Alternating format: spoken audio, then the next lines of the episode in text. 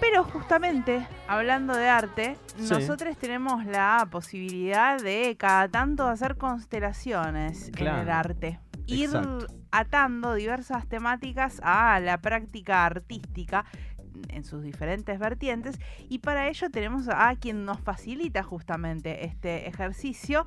Así que le damos la bienvenida a, Ro- a Rosarena. ¿Cómo va? Muy Eh, bien, muy bien, muchísimas gracias. Y creo que un día tenemos que poner en el medio de la constelación a Marta Minujín. Me encantaría. Me encanta. Lo hacemos. buenísimo Lo constelar hacemos. eh, ahí porque ahí me imagino que de todo, ¿no? De todo, y muy poco valorado, creo yo. Sí, también. Es- aparte de esto, estamos hablando de una pionera en distintas expresiones artísticas que aparte eh, tiene toda una personalidad que eh, quizás queda de lado y queda en, en lo lúdico de su personalidad cuando ha hecho cosas muy grosas y bueno, no deja de sorprendernos que ser artista mujer siga siendo algo que eh, hace que nuestro arte no sea tan valorado como el de varones. Totalmente, totalmente. Y también un poco esta idea de que si sos artista y sos mujer tenés que ser agradable, cosa que no siempre ocurre en este caso. Claro. ¿No? Algunas declaraciones así no tan simpáticas.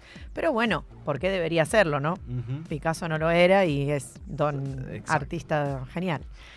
Bueno, y también esto que, que dijiste, Raque, de facilitar un poco la idea de la constelación de hoy, Ujú. Tiene un poco que ver con facilitar, porque en el centro de la constelación de hoy, eh, teniendo en cuenta que quizás para la próxima falte un poquito, está el vínculo de cada uno con el arte, ¿no? Hermoso. En el, en el centro de la constelación, la idea era poder pensarnos como hacedores, ¿no? Poder pensar en esta constelación qué vínculo tiene cada uno con el arte y tirar algunas ideas o algunas puntas para vincularnos, ¿no? Pensar, bueno, dedicarle un tiempito a ese vínculo, ¿no? Yo pienso que también estos momentos que son tan difíciles resultan eh, propicios para darle bolilla a expresar, a contar, a decir, eh, para uno mismo, ¿no? Y mm, pensaba que en ese vínculo eh, se nos cruza algo que a veces no nos ayuda, que es la idea de talento, que es una idea a la que me gusta mucho discutir.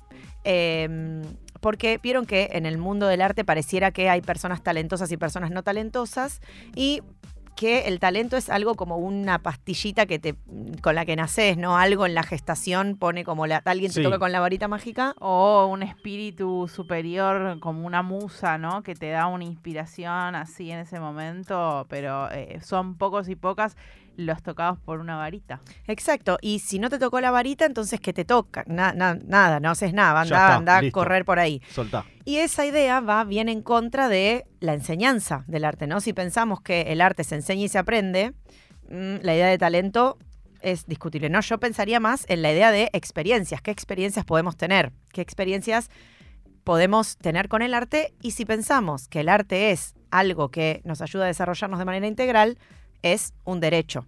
Total. Por eso se supone que hay un área que se llama educación artística en la escuela y que el Estado debe garantizar que todas las personas que tenemos, ¿no? en tantos seres humanos, la potencialidad de dedicarnos al arte o de tener el arte en nuestras vidas, así sea para disfrutar de eso, tengamos esas experiencias. Pero bueno, como ustedes saben que ahí la carga horaria es poquita, que bueno, nada, lo que nos pasa, eh, pensaba en que personas adultas podamos o acercarle algunas propuestas a las niñas que están a nuestro alrededor o acercarnos a nosotros mismos, brindarnos experiencias, ¿no? Así como a veces nos podemos brindar a comer algo rico, darnos una ducha más larga, ¿no? Hacer algo que tenga que ver con el arte y que de alguna manera nos permita como tener ese aspecto eh, más mim- mimado de nuestras vidas. Me, me gusta esta propuesta porque además eh, pensaba en esto que decías, bueno, en el tiempo que vivimos, las cosas que pasan.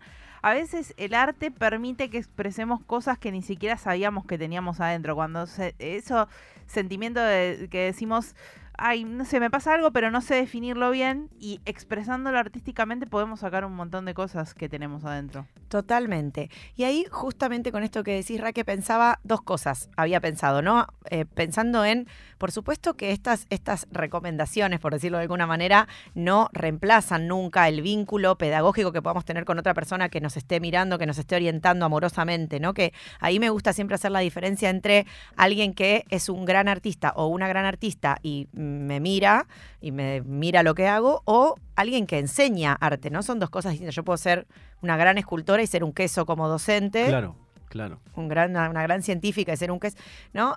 Y, pero estas, estas pueden ser puertas, ¿no? Invitaciones, cosas que nos puedan pasar en relación al arte y que podamos después usarlas para vincularnos pedagógicamente con alguien que nos acompañe o para disfrutar. Eh, y pensaba, una de las primeras cosas era recuperar la práctica del diario íntimo, ¿no? Del cuadernito, libretita, lo que sea, ¿no? Y esa escritura, que le podemos decir como una escritura más automática, si quieren, eh, tomarla como práctica diaria y que quizás de ahí pueda salir, primero que lo que pasa es que descargamos un montón de cosas que tenemos en la cabeza que nos pesan y va mejor el día, ¿no? Como una función más terapéutica del arte, que no es la única función del arte, por supuesto, pero de ahí pueden aparecer frases, ideas, imágenes que después queramos usar para otras cosas, ¿no? Y eh, pensando en la literatura también, totalmente chanta lo mío, pero... A ver, ¿Por qué? No, pero digo porque no es mi área para nada, pero hay un libro que se llama Cuaderno de Escritura, más de 100 historias que todavía no se escriben. Es de Natalia Rosenblum y propone ejercicios de- eh, creativos de, de escritura. Eh, por ejemplo, uno tomé ahí uno que era escribir un cuento de las buenas noches para personas adultas o qué te diría tu celular si hablara o escribirle una carta a alguien que se está por ir y después enterarte de que la persona no se va y qué pasaría con eh, esa persona que no se fue y leyó esa carta, ¿no? Entonces propone como algunos ejercicios más lúdicos eh, para jugar con la escritura, ¿no? Vieron que capaz a veces tenemos un rato y en vez de mirarnos 50 videos de gatitos perritos que son que increíbles. nos hacen bien, nos llenan de amor, pero ¿quién te dice, te pinta divertirte también con eso? Bien, realizando, desde un lugar de realizadores y realizadoras. Exactamente. Y ahí aparece este, esta- este otro rol, ¿no? Esto, el hacedor, la hacedora.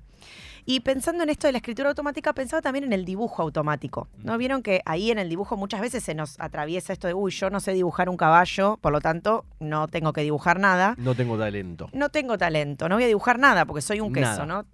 Tengo ocho años ya, no voy a dibujar más porque no me sale no sé qué. Eh, Vieron que, no sé si tiene, han tenido práctica de colgarse con el teléfono de línea en algún momento, Sí, hace varios años. varios Claro. años, pero vieron que en general había como un cuadernito ahí y con Al una lado. binome escribíamos el número, lo remarcábamos, la palabrita, la lana, y ahí no había ni nada que juzgar a eso.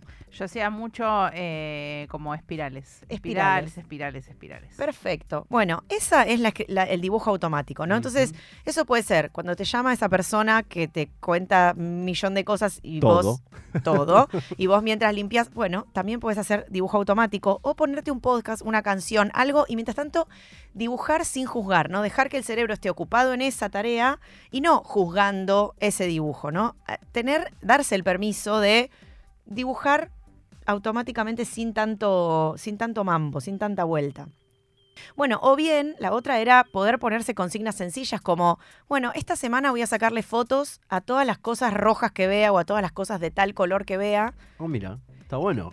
Eso está bueno. Sí. Y ponerse, por ejemplo, un mes, un color por semana y armarse un pequeño álbum de fotos que me gustaron, que saqué yo, rojas, amarillas, verdes, azules, violetas, lo que quiera, ¿no? Me ir encanta por- esa propuesta. Y está muy a mano para esto que decimos. Por eso, Un- claro. el una teléfono. herramienta que utilizamos alienadoramente la podemos pasar a hacer algo creativo. Totalmente. Ponerse, hacerse una autoconsigna, ¿no? Pensar que los y las artistas que vemos, que son o no sé qué de la historia del arte, a veces parten de consignas muy sencillas. Simplemente le dedican un tiempo a eso. Claro. Es hacerse el ratito en esta vorágine que muchas veces tenemos para hacer estas cositas. Me encanta, ¿eh? Es ir por el mundo con esos lentes. Esta semana me levanto, qué bajón el lunes, pero tengo la tarea de sacar fotos a cosas rojas. Bueno, y luego hubo una, una cosilla ahí dando vueltas. Ah, no, me olvido de algo, perdón. Había una, un material que es un libro que se llama El libro del artista, es de Julia Cameron, y es una especie de libro de ejercicios, ¿no? Paulatinos, diarios, que propone esta persona, que es una yankee, medio autoayuda del artista, medio salir del bloqueo. Vieron como, bueno, sí, todos los días te levantas y tomas una flor y las, la hueles. Bueno, Sí. pero despejando ese, ese cariz yanquilandia que tiene, sin duda genera un vínculo de la persona con su propia creatividad. No está pensado para gente que se dedican, para personas que se dedican al arte, sino para cualquier persona que quiera tener un vínculo más cotidiano con su creatividad, se dedique a lo que se dedique. ¿Cómo se llama? Perdón. El libro del artista. Si Bien. quieren, me lo pueden pedir. Yo lo tengo en PDF, me lo piden al Instagram, rocío.roxío. Me lo piden y yo les paso el PDF y lo tienen para hacer y no gastan un mango porque es un libro carísimo. Ok, perfecto. Eh, y bueno, van, van apareciendo ahí ejercicios, ¿no? Semanales, diarios, que te van haciendo realmente, más allá de, de toda esta, esta cosa yankee rara, eh, al finalizarlo, tenés un vínculo más, más cotidiano con tu propia creatividad. Te va proponiendo como cositas. Está bueno.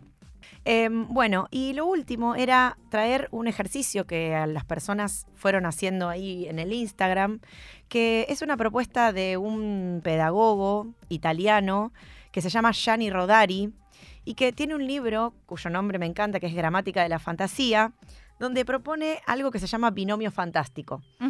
Eh, y que es algo que también hacían los surrealistas y las surrealistas, por ejemplo, que es vincular dos palabras que aparentemente no tienen ningún sentido para generar una chispa creativa, decía él, ¿no? Como dos palabras que vengan de mundos distintos, que nos, que nos convoquen a, a imágenes diferentes y ponerlas en un pequeño texto. Bien. Las personas mandaron palabras muy diversas primero y después yo las mezclé intentando buscar que sean de mundos distintos y propuse que las personas escribieran sobre con esos binomios, ¿no? Hubo un- Claro. un, trío ahí de palabras porque había muchas palabras y salieron textos. ¿Quieren que les lea uno que salió? Nos encantaría, por favor. Bueno, hubo largos y cortos. Hubo uno que dice, y de repente, en esa noche de invierno, ellos se despojaron de todo, del abrigo, de las ideas, del pelaje, de la curiosidad. Y así, en el momento de la muerte del sol, fueron ese fuego ardiente que llenó de verano cada recoveco de la habitación. Hermoso. Ahí las palabras eran fuego y pelaje. Claro. Ese texto es de Noé. Y después hubo otro texto que decía algo así como el fuego de la noche acaricia mi pelaje, como para pensar otra combinación de esas palabras. Bien. Y hubo uno último que decía mi linaje me ha llevado a unir fosforitos por sus cabezas quemadas hasta unir kilómetros. Y otros más livianos como por un zarandeo te vendo el gasoducto. Bien, bien, bien, bien. Está muy bien. La picaresca. Muy La bien, picaresca. Muy bien. Eh, así que bueno, hemos, hemos trabajado ahí. Yo quería proponerles un, un texto Sí. Eh, muy, muy breve de, de Gianni Rodari, que me parece una invitación interesante. Quedan algunas cosas afuera igual, no sé, después ustedes me dicen si tenemos tiempo, las mencionamos, y si no, eh, quedan para, para otra vuelta. Em, pero es este poema que se llama Un señor maduro con una oreja verde, que un poco es la invitación de este, de este tiempo que viene, ¿no? Poder andar por la calle con una oreja verde. Y dice así, un día en el expreso de Soria a Monteverde vi que subía un hombre con una oreja verde. No era ya un hombre joven, sino más bien maduro, todo menos su oreja, que era de un verde puro. Cambié pronto de asiento y me puse a su lado para estudiar el caso de cerca y con cuidado. Le pregunté, ¿esa oreja que tiene usted, señor, cómo es de color verde si usted ya es mayor? Puede llamarme viejo, me dijo con un guiño. Esa oreja me queda de tiempos de niño. Es una oreja joven que sabe interpretar voces que los mayores no llegan a escuchar. Oigo la voz del árbol, de la piedra en el suelo, del arroyo, del pájaro, de la nube en el cielo. Y comprendo a los niños cuando hablan de esas cosas que en la oreja madura resultan misteriosas. Eso me contó el hombre con una oreja verde un día en el expreso de Soria a Monteverde. Muy, hermoso. Muy lindo. Y además habla un poquito ¿no? de esta actitud de poder estar atentos y atentas a, a salir un poquito de lo cotidiano para vincularnos con estas otras cuestiones, ¿no? Exacto, como si fuera ahí un filtro, eh, una invitación a tener ese filtro de- del autovínculo con el arte. Bien. Hermoso. La verdad que es una muy linda propuesta también para pensar que se acercan las vacaciones de invierno justamente y que son ejercicios que le podemos eh, proponer a los niños, niñas que tengamos cercanes, ¿no? Eh, hijes, sobrines, amigues, hijes de amigues, para eh, fomentar también esa creatividad y hacerlo eh, juntos y juntas y aprender también de ellos. Totalmente, esa era una de las ideas también, eh, pensando en que esto, quizás estemos con niñas, y la otra cosa que había quedado suelta y que no quiero que se quede afuera, era la idea de inspirarnos mirando, ¿no? El vínculo con el arte puede ser también desde el rol de espectadores. Pensaba hay una muestra de fotografía muy linda en el Conti y que también de ahí pueden surgir ideas de estar en contacto con cosas que hacen otras personas. O sea que hay ahí muchas, muchas formas. Yo propongo una, un compromiso A de ver. parte de este equipo, Sí. tanto Agustín Otero como Mariangó, Claribalás, Anto Carbone y, y quien les habla, Raquel Paso. de cuando nos volvamos a encontrar en esta columna de arte y volvamos a constelar, traer nuestras creaciones. lo Seré que feliz. hicimos en 15 días. Seré feliz y me ofrezco a acompañarles en lo que necesiten durante este tiempo para lo que necesiten de todo esto. Compromiso asumido. Asumidísimo. Perfecto. Increíble, increíble, la verdad que ella genera ganas, así que muchísimas gracias, Ro, como siempre.